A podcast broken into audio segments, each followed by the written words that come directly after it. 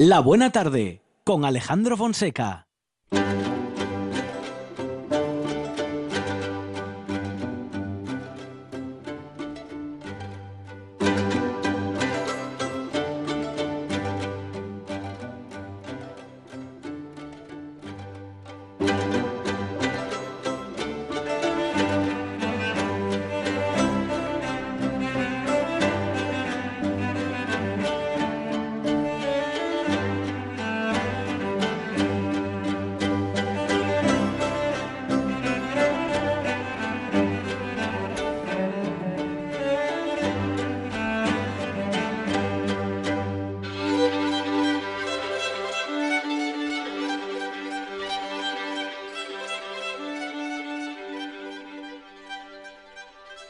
Empezar a dar una vuelta por la historia en esta buena tarde en la que tenemos ya a Pablo Vázquez con nosotros. Pablo, ¿qué tal? Buenas tardes. Hola, buenas tardes, Alejandro. Integrante Pablo del eh, Foro Jovellanos eh, y también de la Asociación de Guías Turísticos de Asturias. Ahí estamos, bien, dos. Sí, señor. Con, eh, bueno, ambas pasiones se combinan un poco también, ¿no? Porque hay, hay mucho interés por la historia y por la historia de los sitios también por parte de los eh, guías turísticos. Sí, claro, Alejandro. Y, y claro, y jove- jovellanos y la historia y la historia de los sitios y de algunos en particular Por está supuesto. todo enlazado. Y Gijón, pues lógicamente, Claro. cuando uno visita Gijón, pues Jovellanos es obligatorio. Es que el casi no quieras, Es tienes el, que hablar faro, de él. es el faro. Claro, en Gijón, ¿cómo Claro, no vas a hablar de Jovellanos? claro, claro. Es más, la gente pregunta. O sea, que es un personaje que aunque pensemos que a veces lo conocemos aquí solo, no te Ujú, creas, ¿eh? que eso muchas veces se sorprende uno de cómo de, bueno, de cómo se dio a conocer y la gente que está interesada en la historia y viene a la ciudad, pues siempre te preguntan, oye, Jovellanos, ¿qué? ¿Y dónde vivió? ¿Y dó-?". Entonces siempre es interesante también la mezcla un poco, como tú decías al principio, de las, de las dos, la verdad. Bueno, pues fíjate que eso no es muy habitual, ¿no? ¿Eh? Que, que según qué personajes sean conocidos, vamos a decir... Fuera de las Fuera de fronteras. las fronteras, donde fue protagonista históricamente hablando, ¿no? Cierto, pero bueno, como Jovellanos ya veis que se movió bastante por temas laborales y demás, pues bueno, los sitios donde estuvo sí que dejó sus, Claro. sus huellas. También dejó huella en otras comunidades autónomas. Por supuesto. Y hoy... todavía no eran ni comunidades ni autónomas. Exacto. Y hablando de huellas, por ahí, mira, van bien ¿Ah, los sí? tiros hoy. Ah, bueno. Porque mm, si recordar, mm, si recuerdas más o menos sí. la anterior edición, A ver. habíamos dejado a Jovellanos como con aquel famoso documento Ah, sí. de la acción anónima que lo ponían a caer de un burro y que Jovellanos se va a la cárcel o que lo envían a prisión. Bueno, pues la prisión va a ser en, en Mallorca y vamos a hablar de esa Pero va- estancia. eh, sí, pero... mm, Sí, vamos a hablar de eso y por qué va para allá. Claro, eh, eso es, porque ¿quién lo determina? ¿Cuáles son los motivos o los argumentos o las excusas, Pablo? Buena cosa, buena pregunta, Alejandro, porque Pues no es lo mismo un motivo que una excusa. ¿eh? exactamente, además es un tema curioso porque yo creo que esa misma pregunta que tú me haces a mí, Jovellano se la hizo a sí mismo. ¿Y, y- y se la llegó a responder? En cierto modo sí, pero Ajá. tampoco al 100%, Mm, porque como te decía el otro día, lo de la delación anónima él no lo conoció in situ, no vio el documento directamente, lo supo después, sí. que lo ponían eso a, A caer de un burro. a caer de un burro y no hay juicio. O sea, que Jovellano se va a la cárcel y no hay defensa. Esto es como lo del chiste del colmo del juez. El Jovellanos, dentro del aparato judicial, Sí. se va a prisión y no tiene un juicio donde defenderse. Y eso a él, pues, hombre, le tocó la moral. Y eso está también ahí un poco registrado. De hecho, vamos a hablar un poco de eso, pero mm, te cuento, porque estando en su casa tranquilamente, realmente, en marzo de 1801, ya te dije que estaba en Gijón impartiendo sus clases en el instituto y demás, con nocturnidad y alevosía, aunque suene esto muy rimbombante, pero es la verdad. El regente de Oviedo, que en aquel momento era Andrés de la Sauca, el regente nada más y nada menos, que es un poco el órgano ahí de representación casi de la corona en Asturias, se presenta a las puertas de lo que era su casa y nada, pues lo despiertan en la madrugada, le desalojan la documentación, lo montan en el carruaje y pa' Mallorca. O sea, así, de un día para De otro, un día para rápido. otro y, y- y bueno, sin posibilidad de recoger muchas cosas, de hecho bienes personales escasamente y como te digo, confiscación de una gran parte de los documentos que él guardaba en, en su casa. ahora Jovellanos ni se lo esperaba ni No. lo suponía. Yo creo que a ese nivel no. Mm. Hombre, que la situación no era Hey. la mejor para él en aquellos momentos y que los Ujú. ilustrados estaban ahí un poco en el punto de mira, sí. Ujú. Pero yo creo que él no se esperaba esa situación en absoluto y que le cogió un poco de, de sorpresa. O sea, ¿eh? sí sabía que el poder o algunos poderes le tenían inquina. Sí. A los ilustrados en general, ¿por qué, Pablo? A los ilustrados en general, porque ellos habían removido un poco los cimientos del absolutismo en aquel momento. Entonces, no, claro, en el absolutismo tenemos el clero, tenemos la aristocracia, la nobleza, la propia corona, con lo cual eso se removió un poco y a los ilustrados, pues lógicamente, pues fueron un poco cabeza de turco de, Claro. esas, de esas circunstancias. Porque cuando los ilustrados hablaban, el pueblo pensaba, se hacía preguntas. Exactamente. Es que vamos a ver. Jovellanos, que su base de pensamiento Mm. es la instrucción es la base de la prosperidad. Hay que educar a la población. Cuando es ministro de Gracia y Justicia hace una reforma de estudios universitarios para que los hijos de familias no nobles estudiaran a igualdad de condiciones en las universidades. Quiere frenar el poder de la Inquisición. Pues claro, se chocaba con muchos muros, muros fuertes. Claro. Ideológica- ideológicamente en la línea de la Revolución Francesa. Sí, Claro. es lo que hablábamos ya alguna vez. Ujú. Jovellanos bebe, lógicamente, de muchos aspectos que vienen de, de la zona francesa. Sí, diciendo también que Jovellanos no es revolucionario en el sentido de cortar cabezas. Él en eso está totalmente en contra.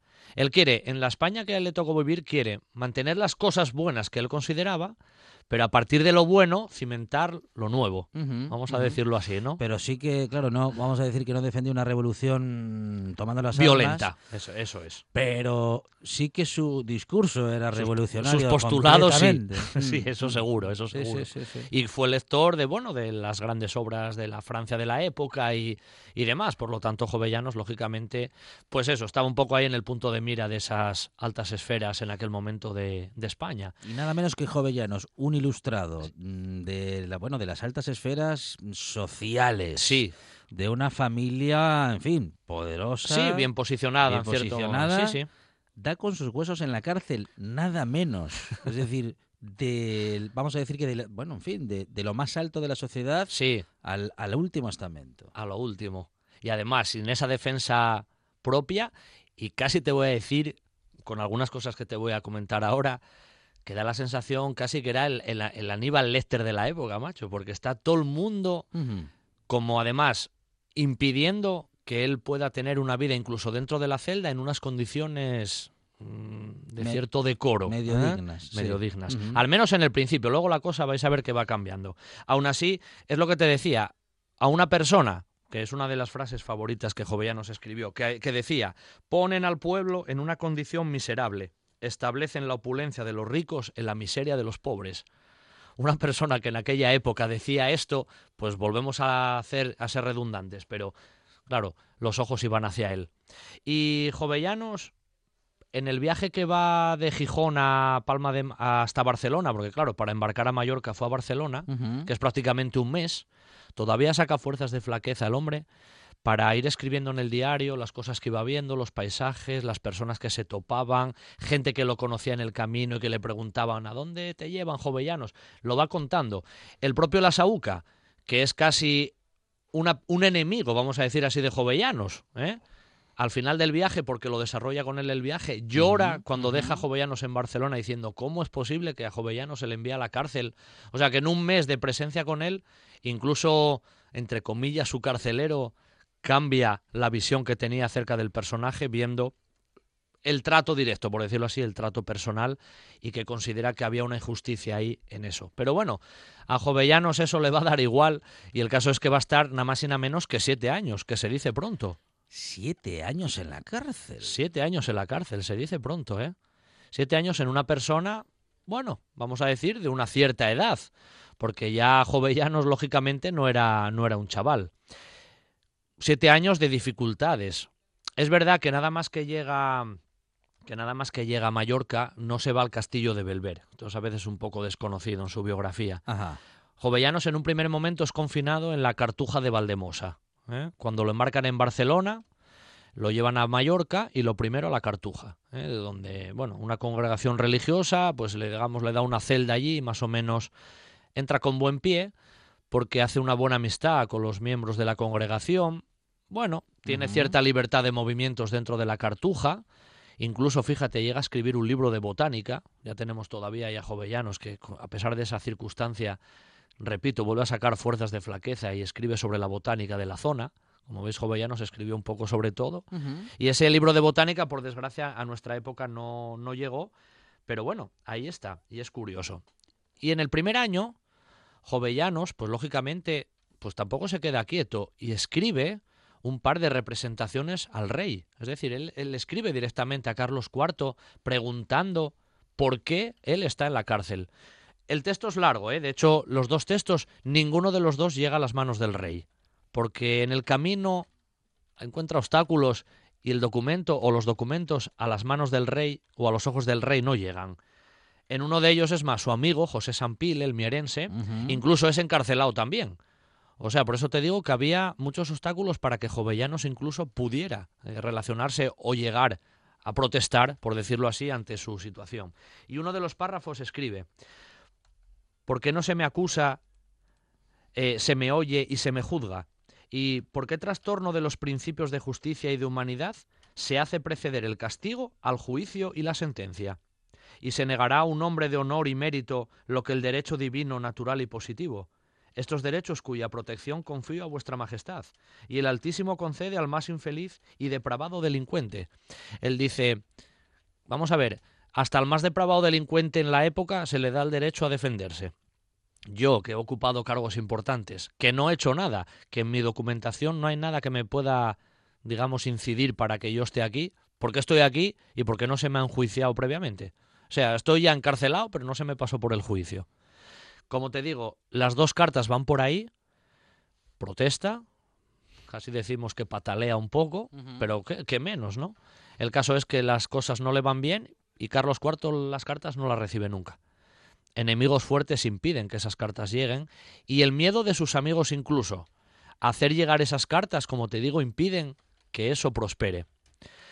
Los dos primeros años, bueno, el primer año en Valdemosa, dentro de lo que cabe bien, pero desde la corte se informan de que Jovellanos está con cierta movilidad en la cartuja y que está bien relacionado allí. Y eso no puede ser. A Jovellanos hay que endurecerle la prisión. No puede estar allí a su libre albedrío y no puede estar allí como de paseo. Hay que endurecerle la prisión, la prisión. Entonces, ¿qué hacen? Pues mandarlo a Belver. Directamente ahí es cuando se le envía a Belver. Y en este caso, fíjate lo que se llega a decir de él, ¿eh? El ministro Caballero, que estaba como ministro de Gracia y Justicia, pues deberá celar cuando estos le entren la comida, o en otra ocasión no le introduzcan papel, tintero, lápiz y pluma, como igualmente se le mantendrá sin comunicación de persona alguna, avisándome inmediatamente de cualquier comunicación que ocurra. La otra centinela se apostará encima de la muralla, enfrente de la ventana de la dicha habitación del señor Jovellanos, con el fin de impedir se pase a su inmediación persona alguna, con el fin de tener ni aun la más leve incomunicación, precaviendo no introduzcan tintero, papel, pluma o lápiz.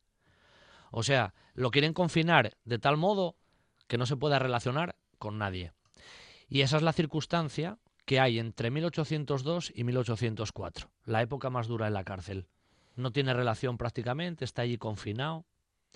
Pero claro, los propios guardianes de Jovellanos, después de esos dos años, escriben a la corte y le dicen, las condiciones del reo son negativas, está muy delgado, no come bien, tiene problemas de salud, indigestiones, eh, se está quedando ahí un poco ciego, tiene un carbunco, se nos muere aquí, a ver qué hacéis porque la, circunstancia no es buena. Entonces ahí se levanta un poco la mano. Y desde 1804 hasta que lo liberan en 1808 ya con la, bueno, el estallido de la guerra, pues Jovellanos tiene una condición un poco mejor. Y fíjate que acaba convirtiendo su prisión, donde él escribe un testamento, porque él se ve que se muere allí, ¿eh? escribe en sus cartas que, que él ve imposible salir de allí, bueno, no tiene juicio, no sabe por qué está allí, no va a salir, se va a morir allí, él considera que se va a morir allí. Y crea, bueno, crea una especie de, de vida propia dentro de la cárcel, crea una estancia propia. Va mejorando un poco el acondicionamiento, va adquiriendo algún libro, recibe alguna visita de personajes importantes, incluso te cuento alguna curiosidad. Llega a tener un perro, que se llamaba Picolín, unos canarios, eh, tocaba la guitarra, Incluso daba alguna clase de guitarra a alguno de los que lo vigilaban. Bueno, escribe cartas y sobre todo escribe dos documentos. Uno, la memoria de educación pública, que si uno la lee hoy es como un programa educativo, pero en versión moderna, que sería aplicable hoy. Y otro, prácticamente la documentación que hoy cualquier estudioso que se acerque al gótico en Mallorca tendría que leer, pero incluso hoy, eh, te digo, ¿eh? Y es una, un estudio sobre la Catedral de Mallorca y las obras góticas más importantes, el monasterio de San Francisco, el de Santo Domingo y la Cartuja. Y dirás tú, pero si estaba en la cárcel, ¿cómo hizo para estudiar el gótico si estaba metido en prisión? Ya digo, ya. Bueno, pues hay una curiosidad. Con un ver. catalejo subía a la torre del castillo, Nah. veía los monumentos Sí. y luego a su mayordomo y a su secretario los enviaba a los monumentos respectivos y les decía, mira, tú tienes que ir a este archivo de, de la catedral y del archivo en esta zona tienes que buscarme estos datos y me los traes. Y él iba haciendo eso. Entonces, lo que iba leyendo, iba investigando, entre lo que él veía de lejos más la documentación que él fue obteniendo de los propios archivos de esos monasterios y monumentos, acabó escribiendo prácticamente las obras completas, vamos a decirlo así, del gótico mallorquín. Cosa curiosa, Impresionante, cosa curiosa impresionante, y impresionante, impresionante. Querían acabar con él. Está Sí. claro que, mm, bueno... eh, Estorbaba. Como, como mínimo querían, bueno, no solamente quitarle del medio Sí. mm, físicamente, no Sí. posiblemente no con su muerte, aunque eso po- Pero podía tenerles cerca estuvo. sin cuidado.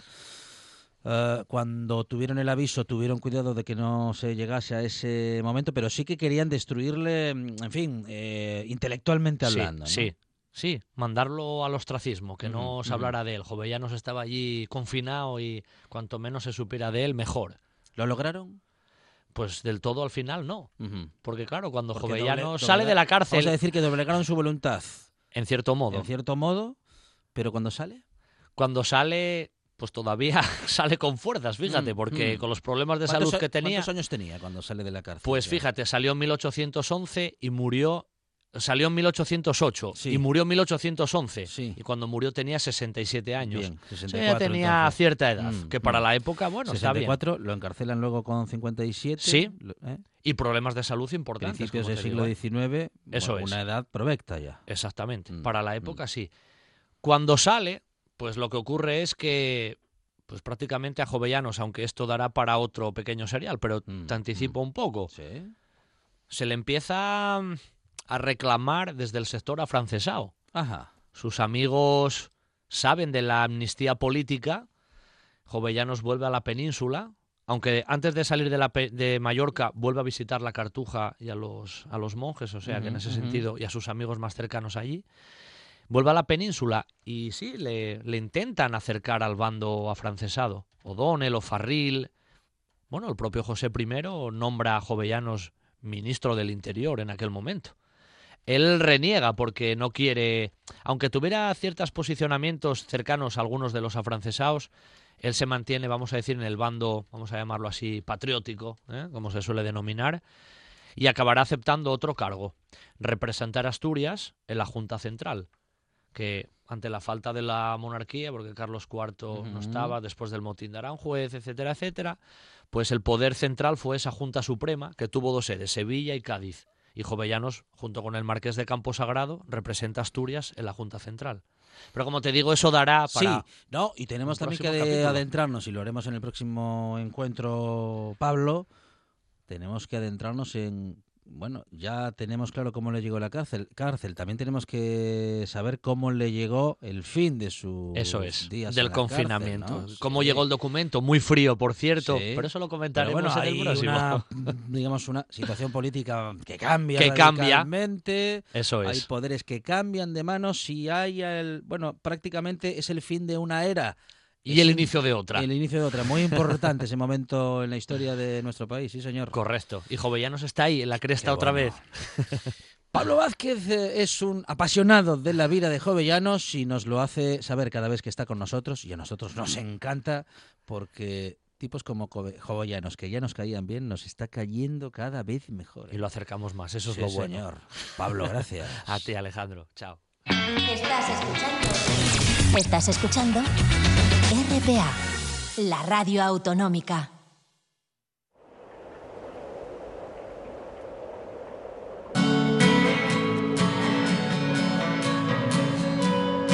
La Buena Tarde con Alejandro Fonseca.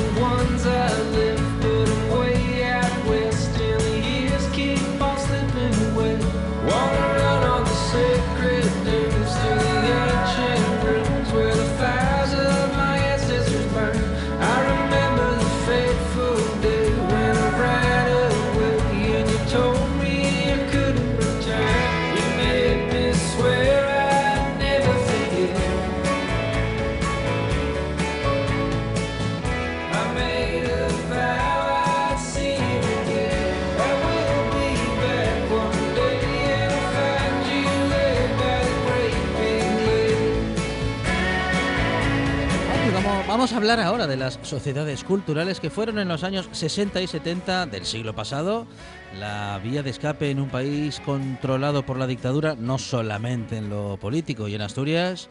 Hubo muchas, al menos 22, que son las que analiza el doctor en filología Benigno del Miro Coto hoy presente en la Buena Tarde para hablarnos justamente de su última obra muy interesante y además muy extensa, La rebelión de la cultura en Asturias, las sociedades culturales frente al franquismo, que ha sido publicada por KRK. Benigno, ¿qué tal? Buenas tardes. Hola, buenas tardes. Bueno, una publicación muy interesante que queríamos eh, comentar en esta Buena Tarde, Benigno has analizado 22 sociedades culturales, algunas aún existentes, como la Sociedad Cultural Gesto o la Cultural eh, Gijonesa. ¿Fueron las únicas? O Amigos de Mieres también ahora. Amigos de Mieres. Vuelve, a, vuelve a reverdecer luego de 50, a los 50 años.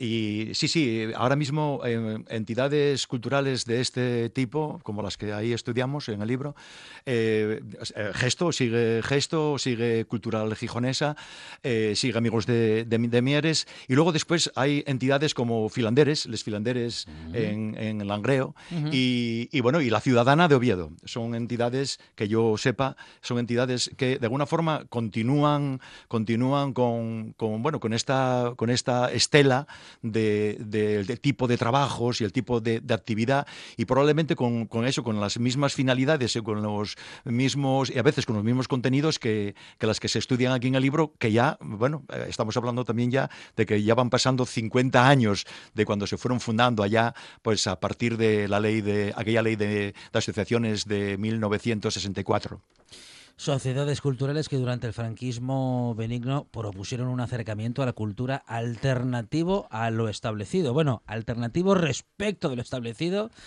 también en lo político. Eh, sí, sí, en todo. A ver, eh, estas sociedades culturales surgidas eh, como consecuencia de esta ley que, de asociaciones de 64 eran herederas de las instituciones pedagógicas que desde finales del siglo XIX hasta la Guerra Civil buscaban una visión crítica del presente y pretendían un cambio social apoyándose en la conjunción de tres ejes, cultura, educación y ocio, esparcimiento.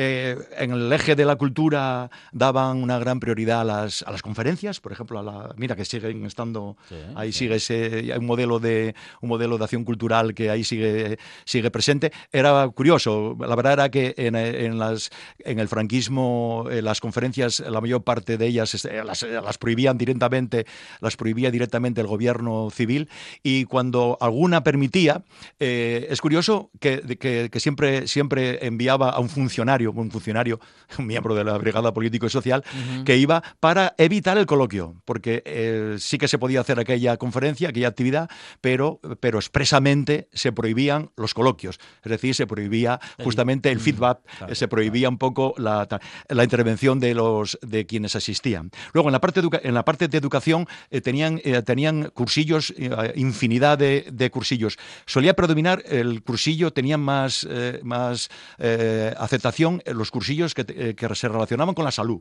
con cuestiones de, salud. Pero bueno, ahí había cursillos de, eh, filosofía, de historia, de, arte. Eh, y luego después, en relación con el ocio, con el esparcimiento, tenían un gran predicamento las excursiones. Curiosamente, las excursiones servían además para juntar eh, socios de diferentes entidades, eh, quedaban en un sitio para de, llegada. Por cierto, generalmente aquellas, aquellos autobuses siempre iban, iban eh, escoltados por bien por la Guardia Civil o, por, o por la policía y bueno, bien escoltados además, ¿no? Iban por delante y por detrás de los autobuses, eh, en fin, para intimidar un poco a los, a los que iban. Pero bueno, eh, acababa siendo un día pues de fiesta, eh, con aquellas, en aquella excursión se prohibía, claro, cualquier tipo de, acto, pero bueno, aquellas comidas campestres y, con la reunión de gente y demás fueron un poco el precedente justo de los días de la cultura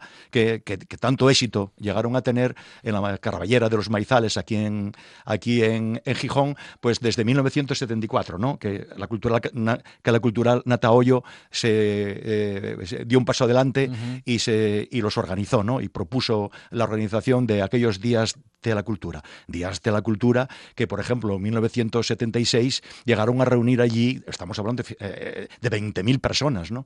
La verdad era que, que justo por ahí, hacia 1976, estas entidades tenían si juntamos todos los asociados, eran miles de, de, personas asociadas, ¿no? Eran asociaciones, prácticamente asociaciones de masas, eh, que en aquel momento, y además todavía con el franquismo con el franquismo, con Franco vivo. Y ya, bueno, pues en el 76, fíjate, hasta las elecciones del, de junio del 77, eh, lo, que costaba, eh, vamos, todo, todo lo relacionado con la cultura popular, pues estaba perseguido.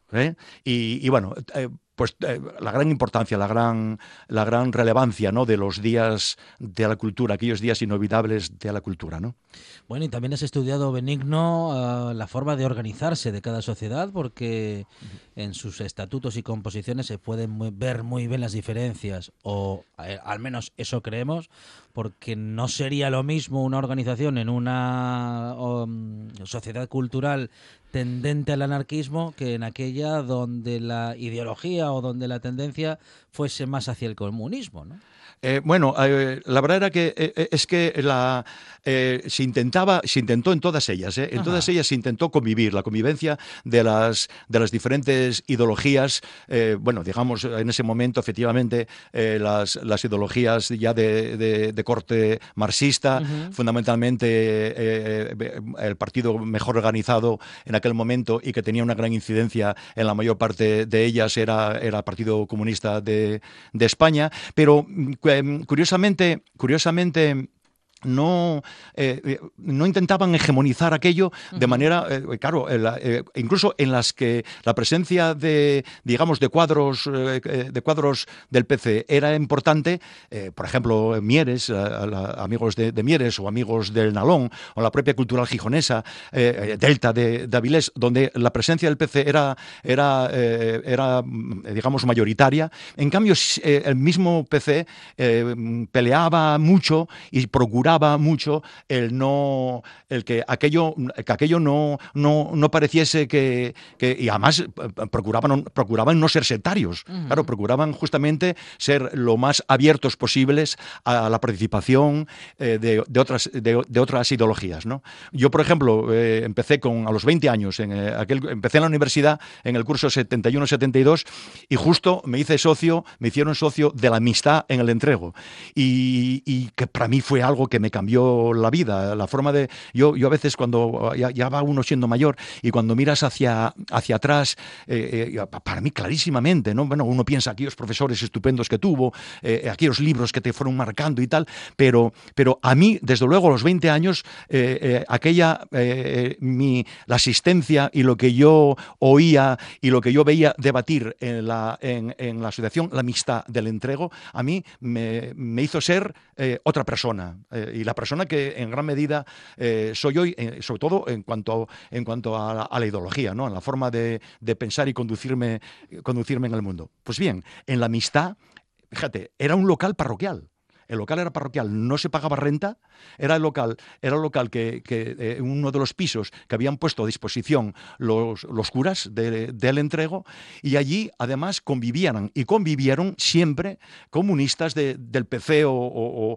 no, eh, por ejemplo, eh, trotskistas y otras ramas del, comunismo. Allí estaba presente el Partido Socialista Obrero Español, allí estaban, estaban los católicos de, cristianos de, base, que allí en el entrego tenían un grupo importante y luego, claro, había, había un sinfín de, personas que, justamente estaban allí por el interés por, la cultura, por el interés de participar en, aquellos eh, eh, debates y por el interés de, bueno, de conocer más y de saber más cosas de, historia, de filosofía, de todo lo que allí se, de, todo lo que allí se proponía.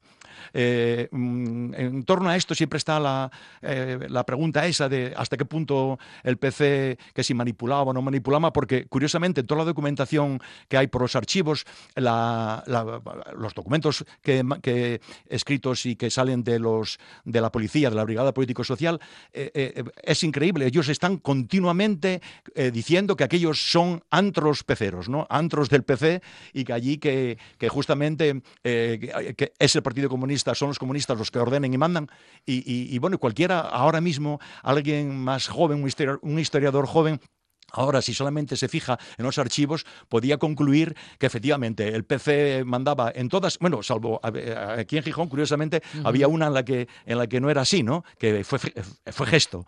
Gesto que empezó como un grupo de, teatro, luego ya se, ya se formalizó como, como asociación, como las demás. Pero bueno, por ejemplo, Gesto, eh, no, no, ahí no, no hubo preponderancia en absoluto del PC en ningún momento, ¿no?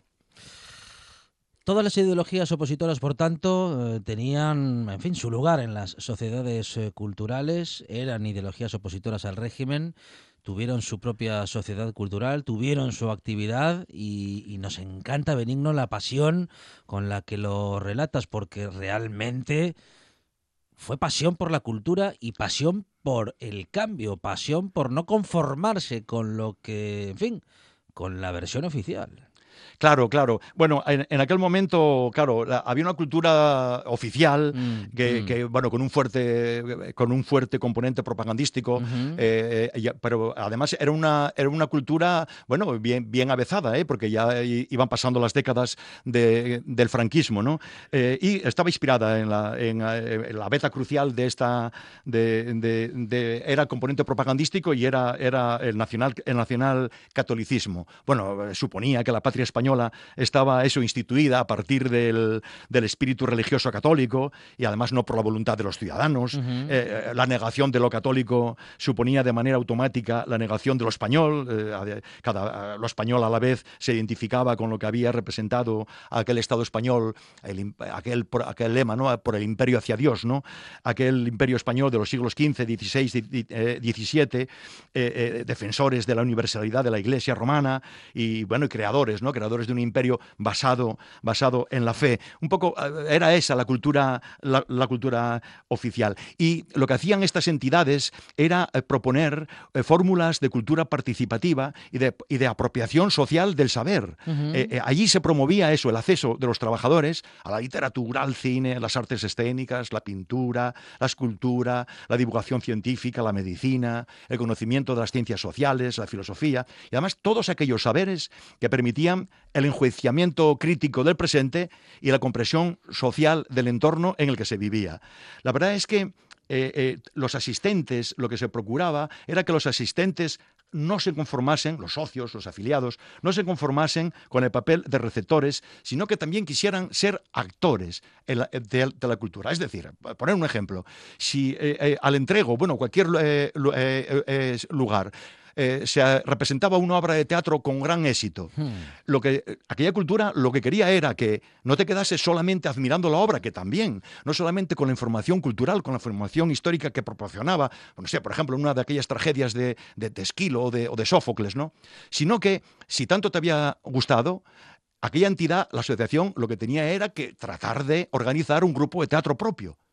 Así es que estas entidades, todas ellas, en, por mor de esta cultura participativa y de apropiación social del saber, pues, pues tenían grupos de montaña, tenían, tenían coro. El caso de, amigos de, Mieres, en, los deportes llegaron a tener equipos que, hasta, hasta, hasta ganaron y equipos eh, eh, importantes ¿no? de, fútbol y de, de otros eh, deportes.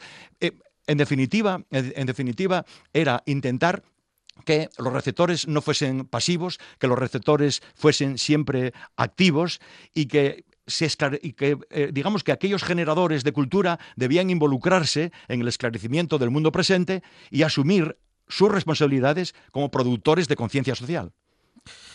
Estamos hablando con Benigno del Miro Coto, la rebelión de la cultura en Asturias, las sociedades culturales frente al franquismo, con prólogo de Francisco Prado Alberdi y epílogo de Pedro Alberto Marcos.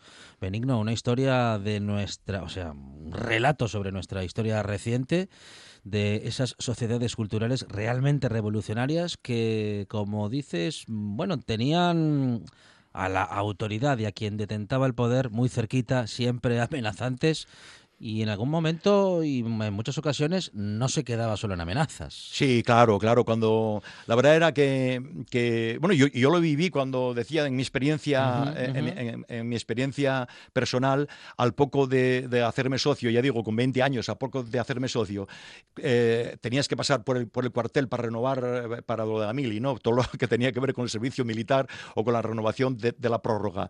Yo recuerdo tener que pasar por el cuartel de la Guardia Civil de mi pueblo y ahí encontrarme con un sargento que, que se hizo muy famoso eh, que, que, bueno, en fin, eh, que, me, que, me, que, me, dio y me daba unos repasos terribles sobre por qué iba yo, cómo es que yo acudía a aquella asociación, qué tenía yo que aprender allí, quién me enseñaba mis cosas y, y, que cómo aquellas cosas que me enseñaban a mí, entre otras cosas, eh, entre otras, entre otras, no me iba a servir de nada, le parecía a él para lo que yo iba a ser como universitario y lo que a mí me y lo que él, entendía que a mí me interesaba cuando tuviese un título y demás, y que por favor eso, que desconfiase de toda aquella gentuza que para él eran los directivos de, la amistad. Eh, bueno, eh, la verdad era que, que, que, salías, de allí salías de allí aterrorizado. Y luego después, cuando, cuando llegaron los estados de, excepción, todas estas entidades tuvieron al menos, bueno, eh, salvo el Club Cultural de Oviedo, que se, libraba que se libró con multas, pero estas entidades, prácticamente todas ellas, fueron por dos veces cerradas a cal canto, las cerraban varios meses y, precintaban y, bueno, recogían todo lo que había allí, hacían unos registros minuciosos. Todo esto, bueno, es lo que yo he ido encontrando en los archivos. En el libro aparece bastante documentación de, todo esto, de, cómo actuaba la, policía, cómo reaccionaban los directivos. Y luego una cosa curiosísima, ¿no? Cómo ahí, cuando uno revisa bien los archivos, esta documentación que aún se conserva eh, en los archivos, uno ah, bueno, ve claramente datos como como, mira, como este, ¿no? Cada vez que se renovaba eh, todos los años había que renovar obligatoriamente algunos de los cargos de las directivas.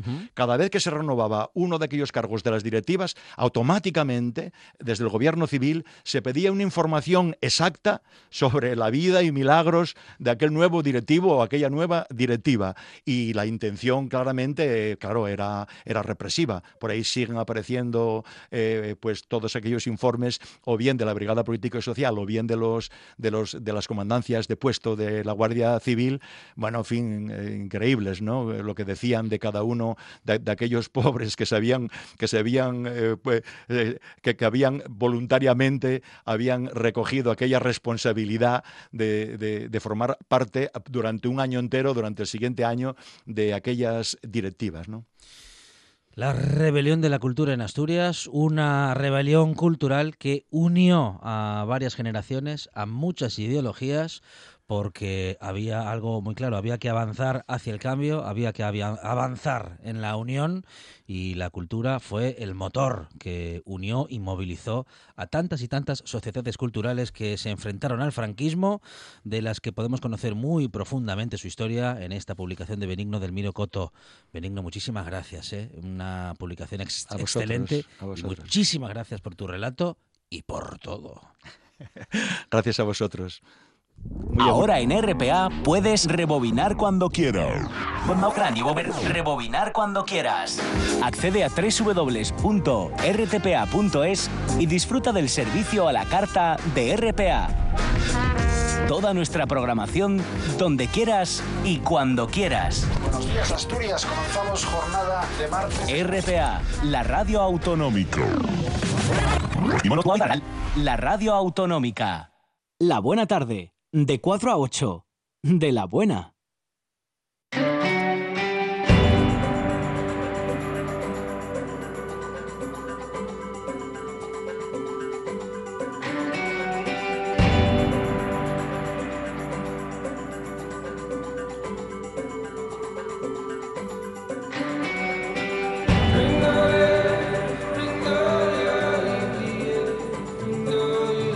Unos minutos con el director de la excavación de la Villa de San Martín en la Estaca, en las Regueras, Juan Ramón Muñiz. Juan Ramón, ¿qué tal? Buenas tardes. Hola, buenas tardes. Bueno, a estas alturas hay pocos asturianos o asturianas que no conozcan ¿no? la película del mosaico de las regueras, pero en todo caso, Juan Ramón, si te parece, actualizamos datos y también nos quedamos, eh, bueno, en fin, con, la situación actual, ¿no? Porque hemos tenido también una campaña exitosa de micromecenazgo, ya que no teníamos fondos para continuar con la investigación. Eh, ¿En qué estado se encuentra todo, Juan Ramón, en este momento? Hombre, pues fue un exitazo aquella campaña de micromecenazgo, como dices, y bueno, ya habíamos hecho unas captaciones previas con los sorteos del vino, del jamón, de aquella radio pequeñina que sorteábamos para que escucharan la buena tarde. Muy bien. Y luego un concierto de música que hubo también en Oviedo. Pues eh, nada, allí conseguimos lograr reunir el dinero para hacer la campaña de excavaciones. Las excavaciones fueron un éxito, excavamos por completo el mosaico, y sacamos además como premio extra unas pinturas eh, murales romanas de más de un metro, se conserva más de un metro de ellas. Y bueno, pues eh, la gente se pasó por allí, lo disfrutó, lo vio, fueron más de mil personas a ver las, las jornadas de puertas abiertas. Y ya desde el martes pasado pues está otra vez bajo tierra, está tapado. Y volvimos a cubrirlo con el, bueno, después de darle el tratamiento de conservación, lo volvimos a tapar con la tierra que había para que se reanude la vida cotidiana que había en aquella finca. Bueno, y por, también para proteger la, ¿eh? el, propio mosaico, que bueno, así queda protegido, ¿no? Em, enterrado está más protegido, lógicamente, que, que descubierto. Y bueno, en fin, ¿qué pasos tendríamos que dar ahora? ¿O habría que dar entre, bueno, entre vosotros y la administración e incluso los ciudadanos, que como vemos y por lo que vemos, Juan Ramón, tenemos algo que decir y podemos hacer mucho? No, fue, eso fue fundamental. La, la Asociación de Amigos de la Villa Romana, los vecinos de las regueras, la gente que se movilizó fueron el impulso fundamental para sacar adelante la campaña y ahí se demostró una vez más que había inquietud y hay ganas por parte de la sociedad de saber más y de y de tener eh, ese interés por la cultura, ¿no? Como como estábamos escuchando previamente, pues eso mm, mm. continúa, se perpetúa. Además las regueras es una es un consejo muy pequeño pero tiene 18 asociaciones no te lo pierdas. Ahí hay una actividad eh, asociativa muy importante. Y nada nosotros eh, lógicamente como era imposible musealizar o museizar el lugar pues se procedió a tapar que es la mejor forma de conservarlo. Ya llevaba 1500 años tapado y ahora porque lo volvamos a tapar nosotros no no le va a pasar nada. Se va a conservar ahí hasta que se pueda hasta que se pueda extraer. Y nosotros pues ahora planteamos ya sabes objetivos a corto plazo, volver a excavar, eh, recuperar esas pinturas, ver más habitaciones, intentar saber cómo era esa casa de esa villa romana y bueno, en, esas estamos. Paralelamente, la Administración está tramitando eh, el expediente para declararlo bien de interés cultural pero bueno, el, digamos que nosotros, la parte que nos corresponde a nosotros será plantear otra campaña y volver a buscar la financiación, plantear objetivos y hacerla atractiva a todo el mundo para que vuelvan a participar la gente con tanto entusiasmo como hicieron ahora. Juan Ramón Muñiz es el responsable, el director de las excavaciones eh, de la Villa de San Martín en La Estaca.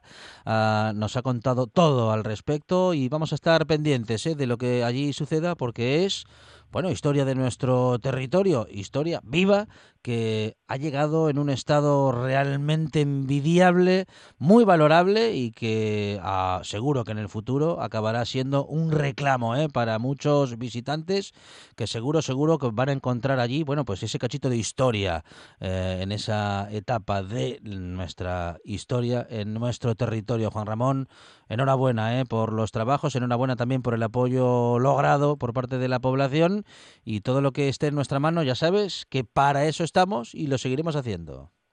Muchísimas gracias, Alejandro. Además, eh, ya, ya diste buena fe exactamente de ese apoyo con, el, con, ese, con esa, ese ímpetu que pusiste en, en nuestra campaña. Ahí dejamos la oportunidad. Hicimos historia de Asturias, la historia antigua de época romana y la historia de ahora con esa acción social para reivindicar lo, lo suyo. Muchísimas gracias y hasta pronto. Juan Ramón, gracias. Un abrazo. Hasta pronto.